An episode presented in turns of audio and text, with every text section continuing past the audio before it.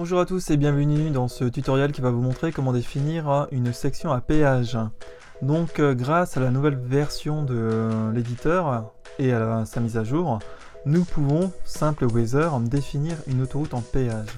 Donc pour ce faire, vous sélectionnez la section, voilà comme ceci, et vous vérifiez que ici, vous voyez, une nouvelle case est apparue, la case Toll Road qui apparaît maintenant à chaque fois que vous sélectionnez une route. Pour un péage, vous sélectionnez donc la, case, donc la cochez. D'accord?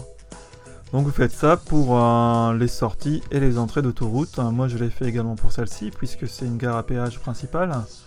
Et je l'ai fait également pour l'entrée ici et là.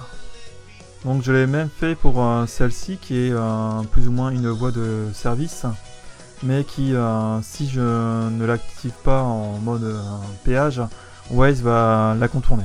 Donc autant tout mettre en péage, comme ça on est sûr. Pourquoi l'entrée et la sortie? Pourquoi non pas que la sortie?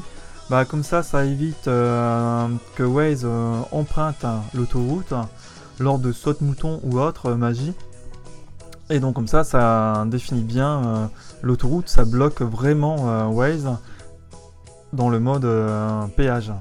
Donc c'est très utile hein, pour les personnes qui évitent les, euh, péages et qui malheureusement euh, longent une autoroute. Des fois, voilà, Waze saute et si l'option est cochée, le Wazer ne comprend pas bien et c'est normal. Donc si nous définissons l'entrée et les sorties, là normalement Waze ne veut pas s'empêcher.